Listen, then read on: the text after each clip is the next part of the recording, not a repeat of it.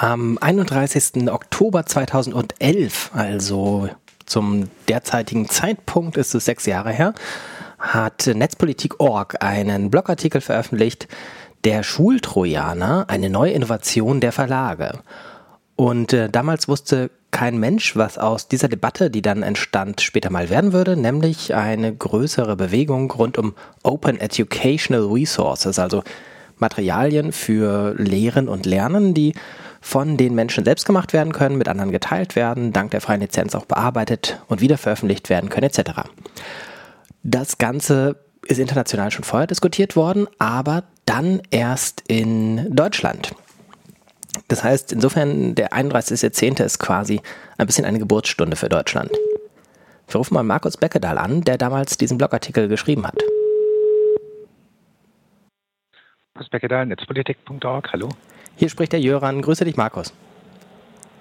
Hi, Jöran. Am 31. Oktober 2011 hast du geblockt, der Schultrojaner, eine neue Innovation der Verlage. Und in den OER-Geschichtsbüchern steht ähm, sechs Jahre später, dass es quasi ein bisschen Geburtsstunde von Open Educational Resources in Deutschland war. Das konntest du damals nicht wissen. Was erinnerst du noch von diesem Blogartikel damals? Wie kam es überhaupt dazu, dass du den geschrieben hast? Was hast du beim Schreiben dir gedacht? Hm. Ja, das war ein weiterer damals äh, vorläufiger Höhepunkt einer immer weiter absurder werdenden Urheberrechtsdurchsetzungsdebatte. Also allein die Vorstellung, dass halt in Schulinfrastrukturen eine ja quasi über ein Überwachungssystem eingeführt werden soll, damit jeder einzelne Abruf irgendwo vermerkt wird, damit es dafür eine Vergütung gibt. Also auf den, dass man überhaupt auf den Gedanken kam, sowas tatsächlich zu fordern und dann auch politisch umsetzen zu wollen, das hat uns damals verblüfft und es gibt wenige Beispiele für ja noch absurdere Urheberrechtsdurchsetzungssachen der früheren Geschichte. Weißt du noch, wie du überhaupt damals auf die Geschichte aufmerksam wurdest? Das weiß ich nicht mehr so genau. Ich glaube, uns hat das jemand zugeschickt äh, äh, mit dem Hinweis, dass das so beschlossen worden ist und keiner sich das genauer angeschaut hat. Wir haben uns das dann genauer angeschaut und waren dann ähm, so ein bisschen ja irritiert dass das noch keinem so aufgefallen ist und äh, dass das noch nicht zu einer Debatte geführt hat. Und dann waren wir umso motivierter, diese Debatte mal in Gang zu bringen, um die Absurdität auch quasi zu thematisieren, beziehungsweise nicht nur die Absurdität, sondern auch ja diese Vorstellung, wie gefälligst äh, sich die Realität dem Urheberrecht anzupassen hat und nicht andersherum, wie wir es eigentlich für vernünftiger halten würden. Mhm. Ich kenne so Geschichten, dass es von damals heißt, auch die Kultusminister, die ja eine Hälfte dieser Vereinbarung damals ausgemacht haben, neben dem Schulverlagen, ähm, dass die eigentlich gar nicht gemerkt haben, was sie da unterschreiben. Ja, das kann ich mir sehr gut vorstellen, wenn man in Verhandlungen mit ähm, Schulbuchverlagen ist, dass die einen über, über, über den Tisch ziehen und dann äh, ja, äh, sich äh, auf der politischen verantwortlichen Seite hinterher einige schon wundern, wo die Debatte herkommt, nur weil man selbst entweder es nicht äh, kapiert hat, was man da unterschreibt und untergejubelt bekommt, oder es äh, willentlich mitgemacht hat und dann später klassische Absetzbewegungen nur einfach simuliert hat, um dafür nicht verantwortlich gemacht werden zu können.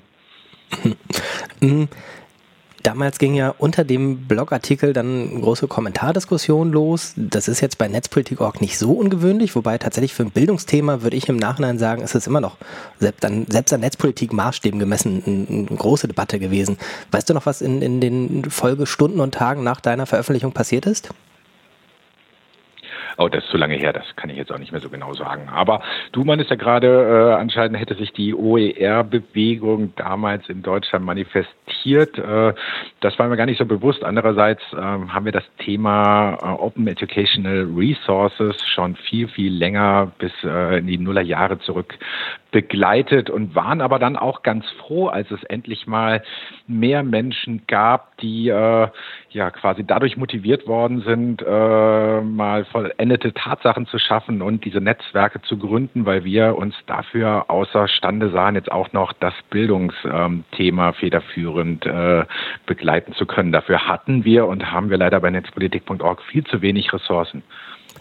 Wobei ihr jetzt, jetzt auch nicht euer Licht unter den Scheffel stellen muss, gerade zu OER gibt es ja von, von Leonard Dobusch schon häufiger ähm, lesenswerte Beiträge. Wir verlinken übrigens natürlich auch die Kommentardiskussion von damals. Meine Interpretation der Geschichtsschreibung ist tatsächlich die, dass das so ein bisschen ein, ein, ein Tipping Point war, wo viele Leute sich gedacht haben, gibt es nicht Alternativen zu diesem ganzen System, also zu dem, was du, Markus, eben auch beschrieben hast, als die Verhandlungen, die dann da stattfinden, wo man nachher genau nicht mehr nachvollziehen kann, wie das eigentlich passiert ist, wo teilweise absurde Sachen rausgekommen sind. Hm, ich erinnere mich, dass es relativ zeitnah danach ein Educamp in Bielefeld gab, wo tatsächlich sich so eine Art Bewegung gründete. Die ist dann zwar im Sande verlaufen, aber das ist ja häufig bei den allerersten Versuchen ähm, nicht untypisch, dass dann im zweiten Anlauf ähm, ein bisschen mehr draus geworden ist. Hm, Gibt es irgendwas, was wir rückblickend für die Geschichtsbücher noch sagen sollten? Na, der Schultrojaner ist ja irgendwann ähm, Geschichte geworden.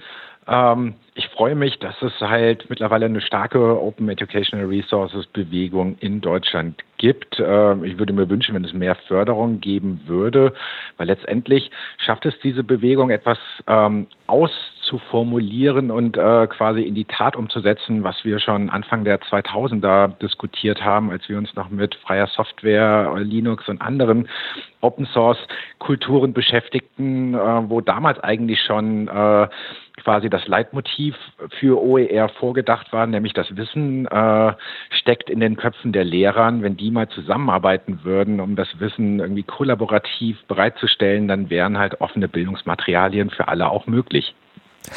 Wunderbares Schlusswort. Markus, ganz herzlichen Dank dir. Wir verlinken auf netzpolitik.org den Artikel und die Kommentardiskussion von 2011 und ähm, sprechen uns wieder, hoffentlich kurzfristiger als jetzt, wieder in sechs Jahren, aber bei nächster Gelegenheit. Danke. Sehr gerne.